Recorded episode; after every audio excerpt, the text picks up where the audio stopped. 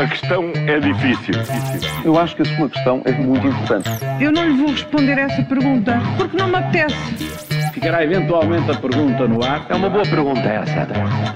Está no ar o Ainda Bem que faz essa pergunta da Rádio Observador. Paulo Ferreira e Júlio Magalhães. Esta terça-feira falamos de heróis do século XIX, o preço de um puxão de orelhas, bom clima no governo, mas Juca, começamos por criptoabalos. É verdade, eh, para falar de algo que já falamos aqui a semana passada. Agora o que vai ser então das criptomoedas? É, para já estão a cripto cair a pique. cripto cair a pique. E, e, pode ter um cripto contágio já agora, devastador. Mais um gênio da era moderna dos negócios que nasceu, cresceu desmesuradamente e agora caiu, como se costuma dizer, em, menos de um fósforo. O crescimento foi tanto que deu até para financiar a campanha de Joe Biden nas presidenciais dos Estados Unidos. E como se costuma também dizer, quanto maior é a subida, mais arrasadora é queda. Os novos gurus dos negócios da economia sabem como ganhar dinheiro, mas depois, quando a malha aperta, sabem também que são os funcionários que ficam penalizados. Não consta que nenhum deles tenha eh, ido à falência, só o negócio. Como dizia o Paulo Ferreira a semana passada aqui no Vencedor, o futuro está de facto nas tecnológicas. O problema é saber em que mãos ficam. Eu disse isso mesmo. Se ele disse, o Júlio diz. Muito avisado, Paulo. a loucura de uma pessoa às vezes. Não, não, mas tinhas razão. O futuro está de facto nas, nas tecnológicas. O problema é, é, quem fica com elas. Exatamente. Olha, e foram necessários protestos ambientais para se criar um bom clima no governo para o Ministro da Economia. Ontem, pelo menos, Pedro Nuno Santos saiu em defesa de, de António Costa Silva. É, disse que, que é injusto o pedido de demissão que os ocupantes das escolas têm feito, porque o Ministro da Economia será eh, um dos defensores da transição energética e do investimento na ferrovia. É um bonito gesto de solidariedade, obviamente, para com um membro do governo que recentemente até esteve sob fogo cruzado de alguns dos colegas do Conselho de Ministros, a propósito dos impostos para empresas. Nada então como uma ameaça e críticas externas para cerrarem fileiras dentro do governo.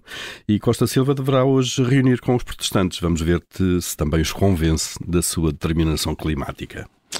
E já agora um puxão de, orelhas vale 840 euros. Hum, estás a falar da condenação de tribunal a uma professora. É verdade, os tempos são outros, de facto. A sociedade mudou, a autoridade também se perdeu. O juiz do Tribunal da Marinha Grande condenou uma professora a 540 euros de multa mais 300 de indenização e mais 300 outra vez, a duas, a duas crianças a quem deu, por causa de duas crianças a quem deu um puxão de orelhas. A juíza considerou que não houve maus tratos, mas que nos tempos que correm os métodos da velha escola já não são admissíveis. Ora, a professora tem 52 anos, 23 anos de carreira, ou seja, leciona desde o início deste século, praticamente. Não li porque na notícia não se refere, ou melhor, a notícia refere-se apenas à condenação e o recurso à defesa, os motivos que levaram esta professora a dar um puxão de orelhas às duas crianças não os conheci. Eh, já não são métodos de facto que se usem, é certo, mas hoje a autoridade dos professores desapareceu. Mas os alunos têm direito a todos os comportamentos. Basta ir a uma sala de aula pelas escolas do nosso país para o percebermos. Olha, regressando aqui a outro tema, o investimento na ferrovia é mesmo para levar a sério ou será mais uma anedota? É, pelo menos uma das bandeiras do governo, mas também é o facto, por vezes há notícias que, enfim, levantam algumas dúvidas sobre isso. É, e por falar em notícias, reparem nesta esta notícia que está no público nas últimas horas. O título é Modernização da linha da Beira Alta demora mais do que a sua construção no século XIX. e eu vou ler o início do texto eh, da notícia assinada pelo, pelo jornalista Carlos Cipriano. Foi à força de pai picareta e, e bastante dinamite que entre outubro de 1878 e agosto de 1882 se construíram os 252 quilómetros da linha da Beira Alta. No século XXI, a modernização de 201 quilómetros desta linha foi iniciada em 2019 e só deverá estar terminada em 2024. Portanto, contas feitas, fazer a linha há 150 anos demorou menos de 4 anos, agora modernizá-la não se faz em menos de 5 anos.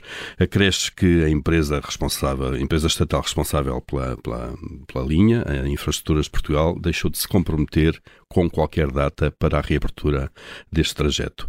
Bom, se isto é símbolo da aposta na ferrovia, vamos mas aí ali emparelhar os cavalos para puxarem a carroça, porque ainda chegamos lá primeiro, não é? É um facto, sim. Ainda bem que faz essa pergunta sempre com o Paulo Ferreira e o Júlio Magalhães na Rádio Observador e também disponível lá em podcast. A questão é difícil. Eu acho que a sua questão é muito importante. Eu não lhe vou responder essa pergunta porque não me apetece. Ficará eventualmente a pergunta no ar. É uma boa pergunta essa.